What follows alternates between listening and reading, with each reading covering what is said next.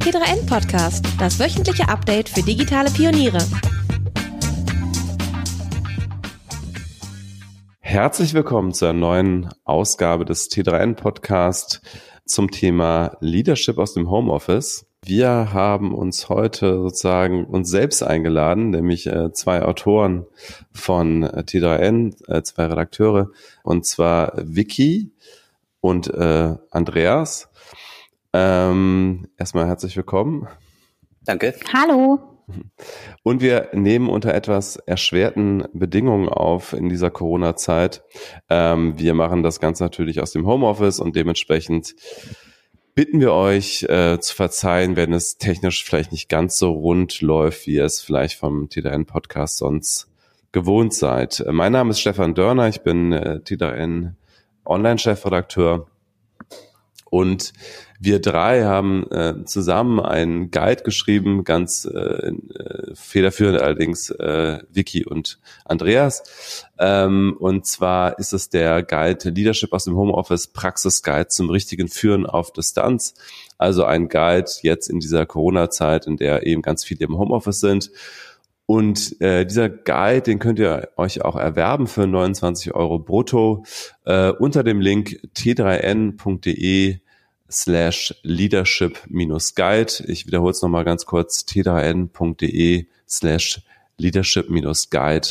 Ähm, da haben wir zusammengefasst, was aus äh, Sicht von Führungskräften gerade wichtig ist, wenn sie im Homeoffice äh, ihr Team führen müssen. Und wir werden jetzt ein bisschen auf die Inhalte eingehen, wenn es natürlich, ähm, wenn ihr es tiefer haben wollt, dann müsst ihr euch äh, natürlich diesen Guide besorgen. Ähm, ja, zunächst mal ähm, wir äh, sind ja alle, also wir bei TDN aus der Redaktion sind es ja gewohnt, dass wir ab und zu mal remote arbeiten. Für viele Unternehmen ist es aber gerade was Neues, eine neue Herausforderung. Ähm, wie seht ihr das? Was sind aus eurer Sicht die besonderen Herausforderungen, insbesondere für Führungskräfte jetzt bei dieser ganzen Situation?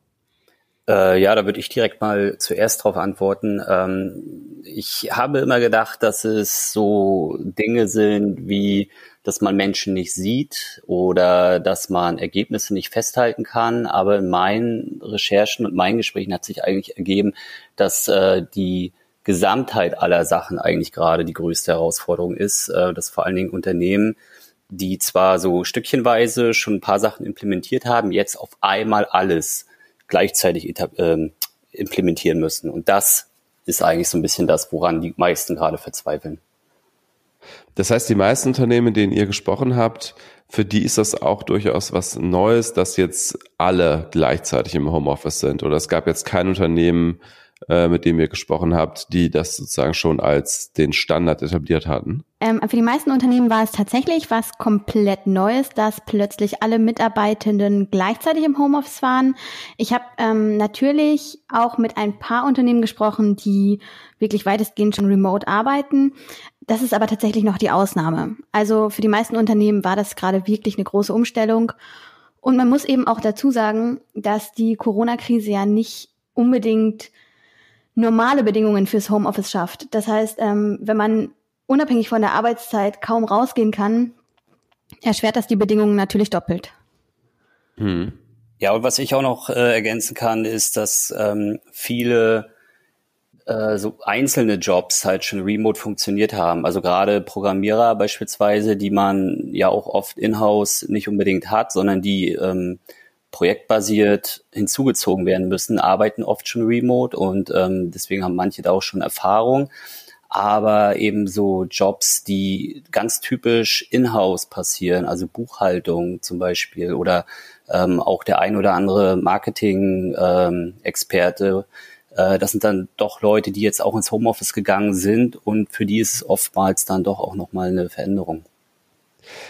Was sind denn da ganz konkret die, die großen Herausforderungen, auf die ihr gestoßen seid? Äh, ja, also entsprechend unserer Kapitel ähm, sind das mehrere. Und zwar geht es in erster Linie erstmal darum, die Leute ins Homeoffice zu überführen. Äh, dafür braucht es vor allem Leitlinien, ähm, die man sozusagen als so eine Art gemeinsames Grundgesetz verstehen kann. Ähm, darin wird zum Beispiel deutlich gemacht, wie sind wir erreichbar, ähm, wie lange sind Antwortzeiten äh, hinzunehmen oder auch so eine Sachen wie melden wir uns morgens an und abends ab und so Geschichten. Ähm, dann ferner eben auch so Dinge wie Mitarbeitergespräche führen, Vorstellungsgespräche führen, aber auch Kündigungsgespräche führen. Ähm, das alles im Einzelnen remote aufzusetzen, ist dann doch schon eine ziemliche Herausforderung.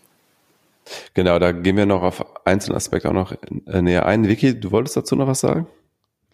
Ähm, genau, mir ist vor allem aufgefallen, dass äh, für viele das Teambuilding ein ganz entscheidender Aspekt ist, dass Remote eben deutlich schwerer ist.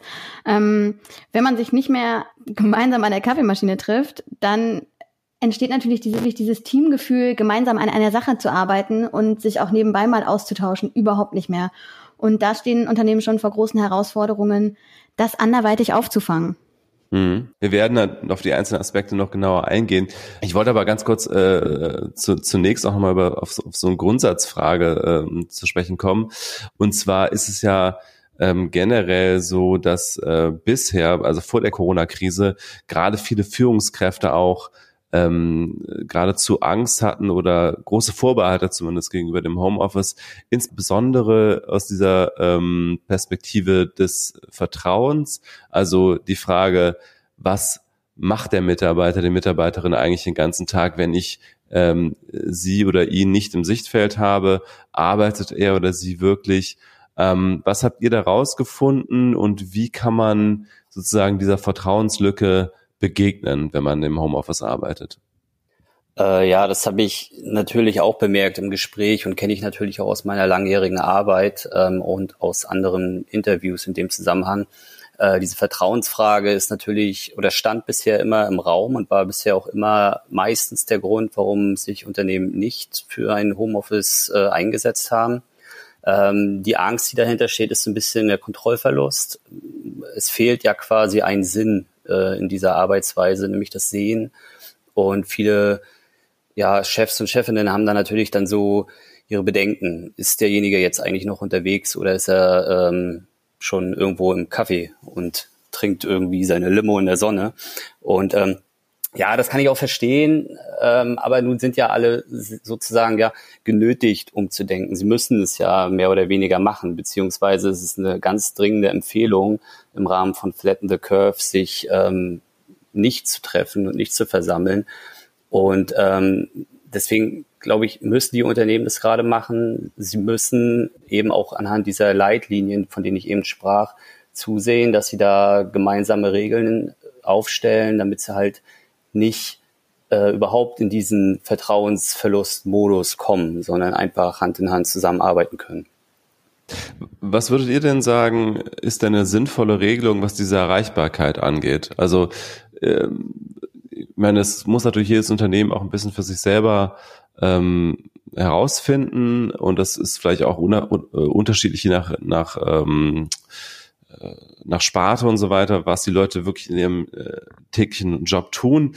Aber ist es sinnvoll, da zu sagen, für verschiedene Kanäle haben wir verschiedene Reaktionszeiten, die vorgeschrieben sind, sozusagen. Wie schnell muss sich ähm, der Arbeitnehmer, die Arbeitnehmerin genötigt fühlen, auf eine Snack-Nachricht zum Beispiel zu antworten? Was würdet ihr da sagen? Also ich würde da sagen, dass es schon aufs Medium äh, ankommt ein bisschen. Wir haben E-Mails und da würde ich immer dazu raten, schon aus Produktivitätsgründen nicht auf jede E-Mail immer sofort zu antworten, sondern sich vielleicht zwei, dreimal am Tag Zeit zu nehmen. Und äh, dementsprechend sollte das auch klar sein, also allen klar sein im Unternehmen, dass vielleicht der Kanal E-Mail nicht unbedingt der ist, wo ich sofort ähm, eine Antwort erwarten brauche. Anders ist das in Slack meines Erachtens. Äh, Slack sollte schon etwas sein, was mindestens einmal in der Stunde durchgecheckt werden sollte. Ähm, gerne auch schneller. Ähm, es gibt natürlich in solchen Tools auch immer die Möglichkeit, sich beispielsweise abwesend zu melden. So, so eine Dinge sollte man auch besprechen. Was ist, wenn sich jemand abwesend meldet? Muss ich dann oder darf ich dann die Erwartung haben, dass er in zehn Minuten wieder antwortet oder nicht? Oder so eine Dinge wie, ich melde mich morgens zur Arbeit an, melde mich dann zwischendurch mal zur Pause ab, melde mich dann wieder äh, zur Arbeit an und abends melde ich mich ab in den Feierabend.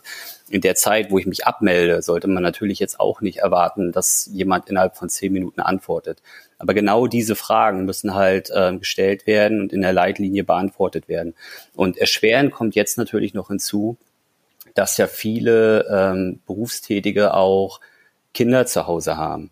Und äh, da ist es eben so, dass ich auch dringend dazu raten würde, dass Leute, die jetzt beispielsweise ähm, den Sohn oder die Tochter noch nebenbei ähm, betreuen müssen, das auch kommunizieren und sagen, pass auf, ich muss jetzt mal hier kurz den Kleinen füttern oder muss mit der Kleinen jetzt mal rausgehen. In der Zeit ist man dann natürlich nicht erreichbar. Äh, man kann das dann eben deutlich machen und sagen, dafür arbeite ich abends eine Stunde länger. Mhm. Und was ganz viele natürlich an der Stelle auch vergessen, ist, dass es eben nicht nur auf die Quantität der Arbeit ankommen sollte. Ähm, viel entscheidender als acht Stunden halbherzig vorm Rechner zu sitzen zu Hause ist natürlich, dass die Kolleginnen und Kollegen, die sich im Homeoffice befinden, eben auch genau wissen, was sie zu tun haben und dass sie in der Lage sind, äh, ihre Arbeit richtig zu machen. Und da ist die Qualität der Arbeit häufig wertvoller oder das zu bewerten ist häufig sinnvoller. Da mhm. habe ich mhm. auch mit einigen ähm, Führungskräften gesprochen, die mir gesagt haben, dass sie das zum Beispiel über die sogenannte OKR-Methode regeln, also dass sie ganz gezielt Ziele festsetzen für die Mitarbeitenden, so dass ganz klar ist, welche Erwartungen zu erfüllen sind und ob dann mal eine Viertelstunde mehr oder weniger vom Rechner verbracht wurde, das spielt dann in letzter Konsequenz gar keine Rolle mehr. Ah, große Anhänge runterladen, Recherche betreiben, Dateien verschicken und so weiter. Ja, selbstständig sein kratzt ganz schön am Datenvolumen. Nicht so allerdings bei O2. Da lohnt es sich jetzt sogar doppelt ein Unternehmer zu sein, denn in allen O2 Free-Tarifen ist jetzt doppeltes Datenvolumen drin, wenn man sich als Selbstständiger legitimiert. Zum Beispiel 40 statt nur 20 GB oder 120 statt 60 GB. Damit müsst ihr euch keine Sorgen mehr um eure Daten machen. Jetzt exklusiv auf o2.de slash Selbstständige. Das heißt, er muss eigentlich übergehen äh, von der Leistungsmessung in Zeit, die vielleicht in einigen Unternehmen tatsächlich immer noch äh, irgendwie äh, der, das Maß aller Dinge ist, ähm, hin zu anderen KPIs. Ähm, du hast die OKR-Methode genannt. Vicky, wir hatten dazu auch mal einen eigenen Podcast, auch einen eigenen Guide. Das ist ja eine, eine Methode, die jetzt schon äh, sehr lange sehr populär ist, gerade bei agilen Unternehmen, bei Tech-Unternehmen. Ähm, vielleicht kannst du, Vicky, noch mal ganz kurz zusammenfassen, was so die wichtigsten ähm, Bestandteile der OKR-Methode sind und wie sie sich unterscheidet von, von anderen KPIs oder Methoden im Bereich KPIs. Ja klar. Also OKR, das steht für Objectives und Key Results. Und dabei geht es im Kern darum, ähm, übergeordnete Unternehmensziele zu erfüllen, indem man kleinere Maßnahmen dafür festsetzt. Also die Objectives sind übergeordnete Unternehmensziele, die dürfen auch ruhig ambitioniert und sehr hoch gesetzt sein. Und die Key Results, das sind eben ja kleinere Maßnahmen, mit denen man dann dahin kommt. Und ähm, gerade wenn man im Homeoffice ist, kann man diese Maßnahmen, diese Key Results eben auch möglichst kleinteilig festlegen. Das heißt nicht nur für Teams vielleicht, sondern auch für jeden einzelnen Mitarbeiter oder jede, jede einzelne Mitarbeiterin, ähm, so dass dann ganz klar ist, okay, ähm, Kollegin XY hat in der Woche jene Aufgaben und am Ende kann man dann ganz gezielt checken, wurden die erfüllt oder nicht, woran hat es vielleicht gehapert, wo kann man beim nächsten Mal besser unterstützen. Also die Key Results sind ganz klar messbare ähm, ja, Maßnahmen. Aber wie geht man da mit Mitarbeitern um, frage ich mich gerade, die sehr viel Kleinteiliges zu erledigen haben. Denn ähm, man kann ja nicht alles in äh, Key Results messen oder man könnte es theoretisch schon, aber dann wird es halt äh, wieder sehr viel Overhead. Also wie kann man da selber als Führungskraft die, ähm, die Unterscheidung machen zwischen, das ist jetzt wirklich ein wichtiges Key Result, was ich messen muss und wo wir irgendwie eine, eine Maßzahl festlegen müssen, die wir auch überprüfen. Und das ist alles so Kleinkram im Alltag, der gar nicht zu diesem ähm, zu der Maßzahl passt. Hast du da ein Beispiel vielleicht? Also ich wüsste jetzt nicht, welche, welche Aufgabe man nicht irgendwie ähm, quantitativ messen könnte. Nee, ich meine nicht, dass man äh, die, die Aufgaben nicht grundsätzlich quantitativ messen kann, wobei das gibt es wahrscheinlich auch. Also ich meine, sowas wie eine Pressearbeit zum Beispiel kann man quantitativ messen, ist halt die Frage, ob das äh, ausreichend ist. Ich meinte aber jetzt eher so eine Kleinteiligkeit des Aufgabengebiets. Also hm, weiß ich nicht, ähm, jemand, der irgendwie äh, Assistenztätigkeit macht, also ganz viele kleine Aufgaben, die, die, die sich zwar alle einzeln äh, messen lassen, aber die natürlich trotzdem, äh, also was er letztlich erstmal Overload erzeugen würde, wenn man das alles so kleinteilig messen würde. Naja, ich sag mal so, ähm, das Messbar machen ist eigentlich schon ein ganz, äh, ganz guter Indikator oder kann das ganz gut anleiten, weil wenn ich am Ende 25 Sachen auf der Liste habe, dann äh, verbringe ich ja tatsächlich mehr Zeit damit, die am Ende auch abzuhaken oder zu messen oder zu kontrollieren, als ich vielleicht damit zubringen würde, die Sachen tatsächlich auch zu erledigen. Und ähm, ich glaube, da muss jedes Team für sich selber schauen, was fühlt sich noch richtig an, was macht wirklich Sinn und wo kann man vielleicht ein bisschen mehr Freiraum lassen. Also Natürlich ist sowas auch ganz individuell. Ich habe äh, versucht, mit ein paar Unternehmen zu sprechen, aber die haben alle ganz unterschiedliche Arbeitsweisen, ähm, sind in unterschiedlichen Branchen tätig. Da eine One-Fits-All-Lösung zu präsentieren, funktioniert natürlich nicht ganz so gut. Also ich glaube, das muss man wirklich abstimmen, schauen, wie fühlt sich das richtig an. Also ob ich jetzt im Vertrieb aufnehme, okay, ich muss äh, 20 äh, Telefongespräche ähm, irgendwie am Tag führen und will jedes einzelne messen oder ich schreibe nur fünf Angebote und gucke dann am Ende des Tages, ob die geschafft sind. Ähm, da muss man wirklich schauen, was sich für jeden am besten anfühlt. Hm. Und ich glaube, es geht ja auch immer äh, ganz stark bei den OKRs darum, ähm, dass man erstmal, äh, bevor man die Key Results ähm, definiert, ja auch erstmal die Objectives definiert, also das, wo eigentlich die Firma hin will, übergeordnet, dass man auch immer ganz genau prüft, ähm, passen die Key Results auch wirklich dazu. Und wenn du jetzt gerade das Sales-Beispiel nennst, also die Anrufe an sich wären ja auch nicht äh, das, äh, das äh, Ziel, sondern äh, eher dann äh, zum Beispiel die Abschlüsse. Äh, also genau, muss man genau. sich ja auch an den Ergebnissen dann auch äh, orientieren. Ähm, ihr habt ja jetzt, äh, wie wir schon gesagt haben, auch mit, mit einigen Führungskräften gesprochen für diesen Guide, für die Recherche. Und äh, was mich mal interessiert, ähm, ist es äh, also auch ein bisschen im Hintergrund, äh, hat da vielleicht mal auch irgendwer was äh, genannt, was äh, negativ ist? Also ich meine, wir sind natürlich insgesamt immer ähm, Befürworter auch von Homeoffice-Regelungen und von Flexibilität und die Chancen der Digitalisierung nutzen. Aber hat denn einer von den Führungskräften euch gegenüber mal irgendwie gesagt, ähm, hier und da merke ich schon, dass es im Alltag dann eben doch nicht so rund läuft, äh, wie es in der Theorie sein sollte? Hm, naja, also für die meisten Führungskräfte funktioniert es mehr oder weniger gut, würde ich sagen. Also so war das Feedback. Aber es gibt schon einige Führungskräfte, die merken, okay, meine Mitarbeitenden haben damit noch ein Problem. Denen fällt das schwer, sich umzustellen.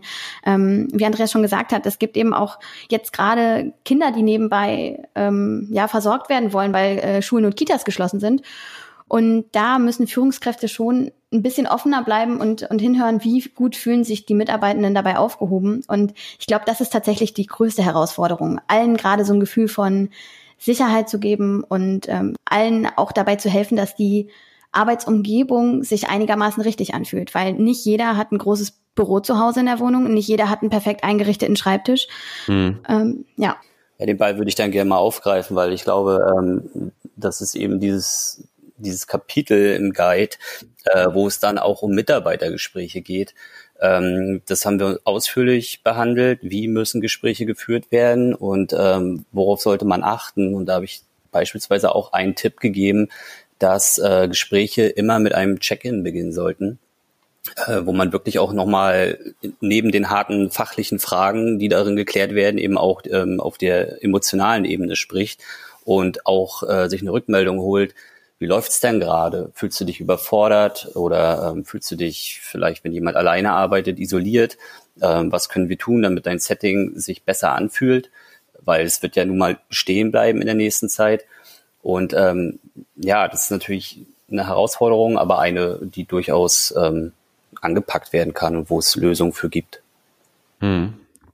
Dann sind wir ja eigentlich schon fast auch wieder beim Thema äh, Meetings. Ähm, die werden ja jetzt gerade äh, großflächig remote äh, durchgeführt. Ähm, wir selber nutzen ja auch da eine ganze Toolvielfalt. Ähm, mal Zoom, mal Hangouts, äh, manchmal auch Slack-Calls, äh, auch schon Microsoft Teams-Meetings habe ich gemacht. Ähm, Was sind da, ähm, ich glaube, das, was mit du dich, Andreas, vor allen Dingen auch beschäftigt hast, was sind da aus deiner Sicht die, die wichtigen Regeln für, für solche Meetings, die remote abgehalten werden? Ja, also Meetings sind natürlich so ein Thema. Ne? Meetings sind ja prinzipiell ein Zeitfresser und niemand will sie machen. Ähm, das Blöde ist allerdings, oder ja, was heißt das Blöde? Die eine auch große Herausforderung ist allerdings, ähm, dass wir sie vermehrt eigentlich tun müssen. Also zumindestens, wenn wir jetzt über Mitarbeitergespräche sprechen, ähm, immer diesen Rückkanal zu haben und zu erfahren, wie es den Leuten geht und was sie brauchen. Äh, das kann man jetzt als Meeting sehen. Das muss öfter passieren. Auf der anderen Seite sind aber auch so fachliche Meetings vielleicht ein bisschen zurückzustellen. Also wir hatten da zum Beispiel von der äh, 5-3-Regel gesprochen. Eine Führungskraft sollte sich beispielsweise ähm, nicht mehr als drei Stunden am Tag in einem Meeting befinden und fünf Stunden am Tag fokussiert arbeiten.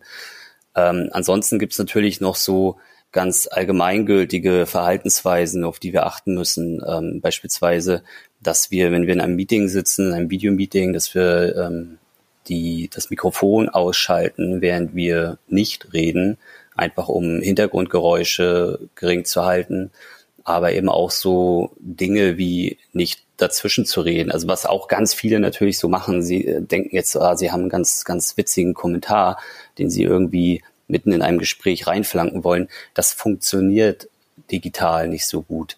Ähm, das mag vielleicht klappen, wenn wir am Tisch sitzen, Mhm. Aber es führt eigentlich digital eher dazu, dass Verwirrung aufkommt. Man schaut sich um, was hat er gesagt, wer hat das gesagt, mhm. ähm, war das jetzt, war das jetzt hilfreich? Und im Endeffekt kommt das Meeting dadurch ins Stocken mhm. und wir fangen von vorne an. Und das sind eben so Sachen, wo man wirklich nochmal seine eigenen Verhaltensweisen eben auch überdenken sollte. Das stimmt. Also das ist mir auch selbst schon, das habe ich selbst schon erlebt in Meetings, dass so diese typische Modus, dass irgendwer sagt irgendwas und irgendwer hat so einen lockeren Spruch dazu, dass das in so einem digitalen Meeting ganz schnell eskalieren kann, weil du hörst nur irgend so ein Gemurmel und dann fragen fünf Leute gleichzeitig nach, was hat er gerade gesagt? Und dann wiederholt er das und dann verstehen das Leute nicht, und dann sagt er, es war ein Witz. Und du bist nämlich völlig raus wegen so eines Spruchs die du halt im normalen Meeting halt so äh, beiläufig gesagt hättest und hättest du deine Lacher irgendwie da äh, für ähm, verdient oder auch nicht. Aber auf jeden Fall wäre das schnell vorbei gewesen. In so einem digitalen Meeting kann das halt das ganze Meeting komplett erstmal zum Stocken bringen und äh, für viel Verwirrung sorgen. Das stimmt, ja. Ja, voll. Und also ich meine, klar, wir wollen nicht auf dieses Zwischenmenschliche an sich verzichten und äh, das fällt auch schwer. Aber wenn wir wirklich in Arbeitszeit denken oder in, im, im Tagesablauf denken und Meetings gehören dann mit dazu, ist es echt nicht sinnvoll, da irgendwie den Entertainer zu spielen.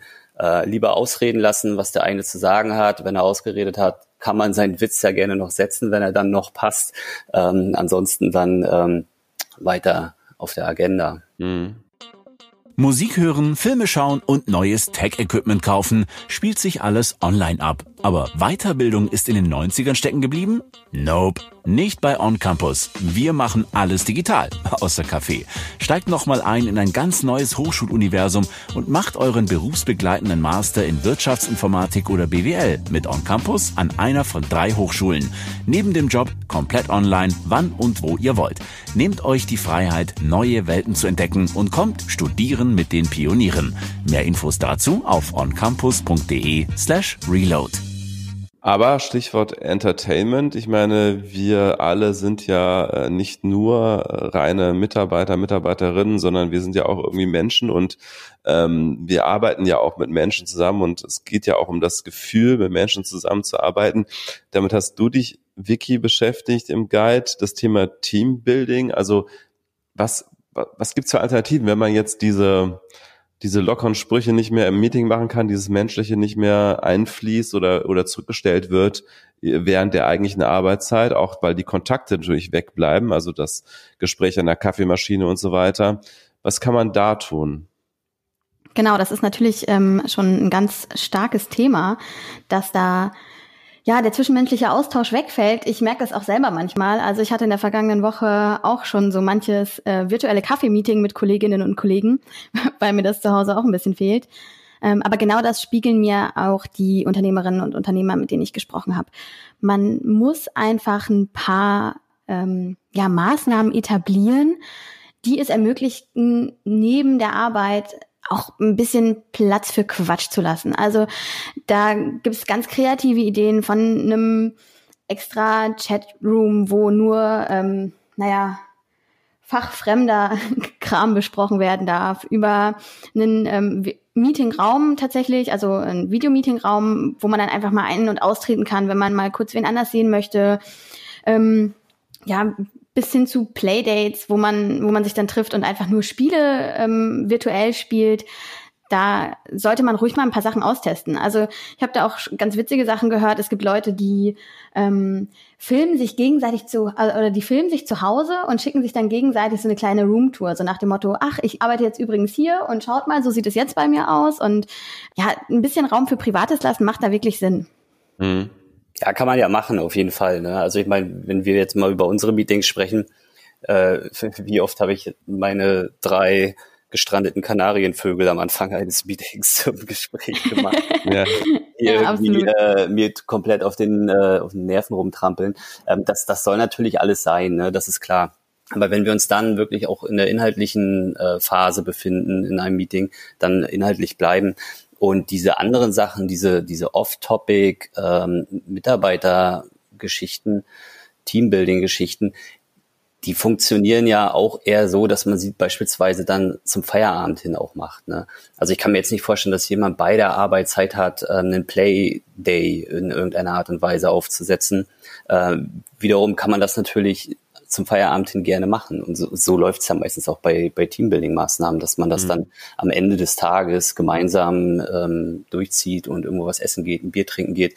Bier trinken gehen ist übrigens auch eine schöne Sache, die man abends am, am Rechner machen kann. Nur ohne das Gehen halt, ne? Also Bier trinken. und, ja, du, man kann ja den Ohne Platz das Gehen. Ja, wir können ja genau. den Platz verlassen. Wir gehen dann einfach äh, quasi vom, vom Schreibtisch in die Küche oder auf den Balkon. Nee, funktioniert aber auch gut. Machen auch viele, haben wir ja auch schon gemacht. Und ähm, die letzten Mal war das eigentlich auch eine ganz nette Sache.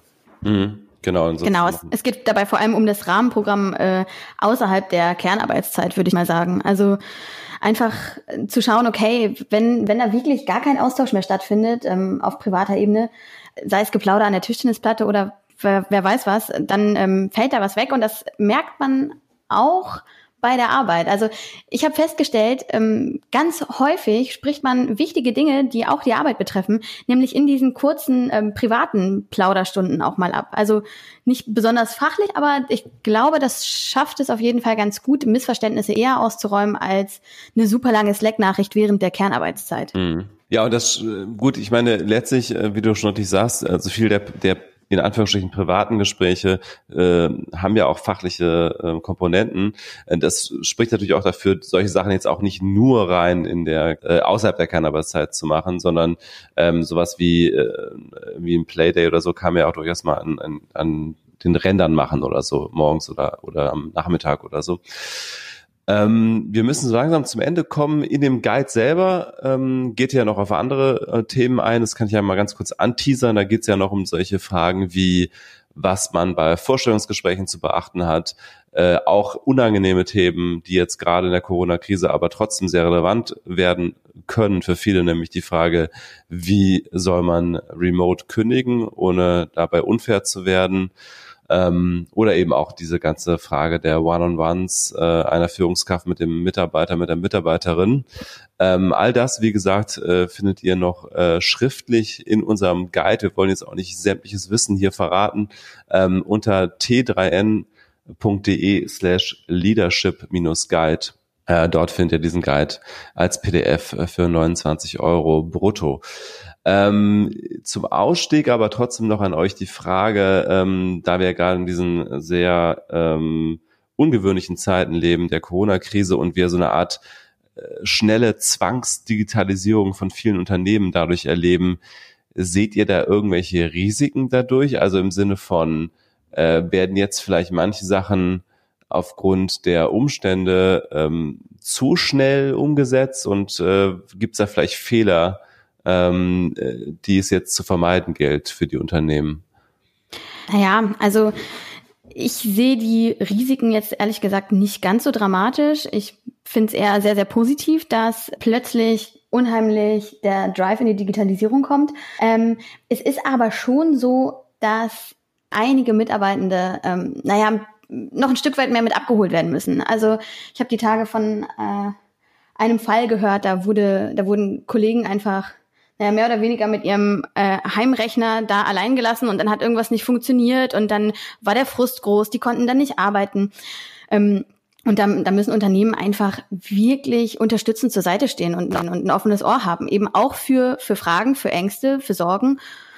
Ähm, und dann lieber mal kommunikativ eine Runde mehr drehen, als zu denken, ach ja, das passt schon alles. Ja, würde ich auch so sehen. Ähm, ich würde noch ergänzend hinzufügen, man sollte die psychologischen ähm, Auswirkungen auf die Mitarbeiter auch nicht vernachlässigen. Ähm, es ist wirklich eine andere Situation für viele und nicht jeder kommt zum Beispiel mit der Isolation klar, nicht jeder kommt mit der Doppelbelastung klar. Ähm, wir müssen das aber aktuell machen, wir kommen auch alle nicht drum herum. Ähm, von daher, trotz alledem, dass jetzt so, so schlagartig passiert und wir uns vielleicht manchmal überfordert fühlen, ähm, trotzdem reden, reden, reden, äh, über Sorgen sprechen, über Herausforderungen sprechen und gemeinsam schauen, dass man eben eine Lösung findet. Und ähm, dann klappt das auch für die Zukunft. Denn seien wir mal ehrlich, ähm, die, wie du schon sagst, die Digitalisierung wird jetzt einen Boost erleben. Viele Menschen, die jetzt Homeoffice auch testen konnten in dieser Zeit, werden es danach noch stärker einfordern, als sie es sowieso schon taten. Und äh, ich bin der Meinung, dass sich dahingehend extrem etwas ändern wird in den nächsten Jahren. Und äh, alles, was wir jetzt quasi lernen können, kommt uns dann in der Zukunft zugute. Und ähm, ja, da das also in dem Sinne eben auch reden. Alles klar. Ja, vielen Dank an euch beide, an äh, Vicky und Andreas für diesen Podcast unter etwas erschwerten Bedingungen in der Corona-Krise. Euch vielen Dank fürs Zuhören und wir freuen uns natürlich auch, wenn ihr ähm, den Guide erwerbt. Wir haben ja auch noch den kostenlosen Homeoffice Guide, äh, den ihr auf tdn.de findet. Wenn man sich für den Newsletter anmeldet, dann bekommt man den. Ähm, und äh, dem neuen Guide geht es eben nochmal ganz speziell um die Frage, was bedeutet das eigentlich für Führungskräfte? Wir hören uns bald wieder und ich wünsche euch bis dann trotz allem eine schöne Woche. Bleibt gesund. Macht's gut. Tschüss.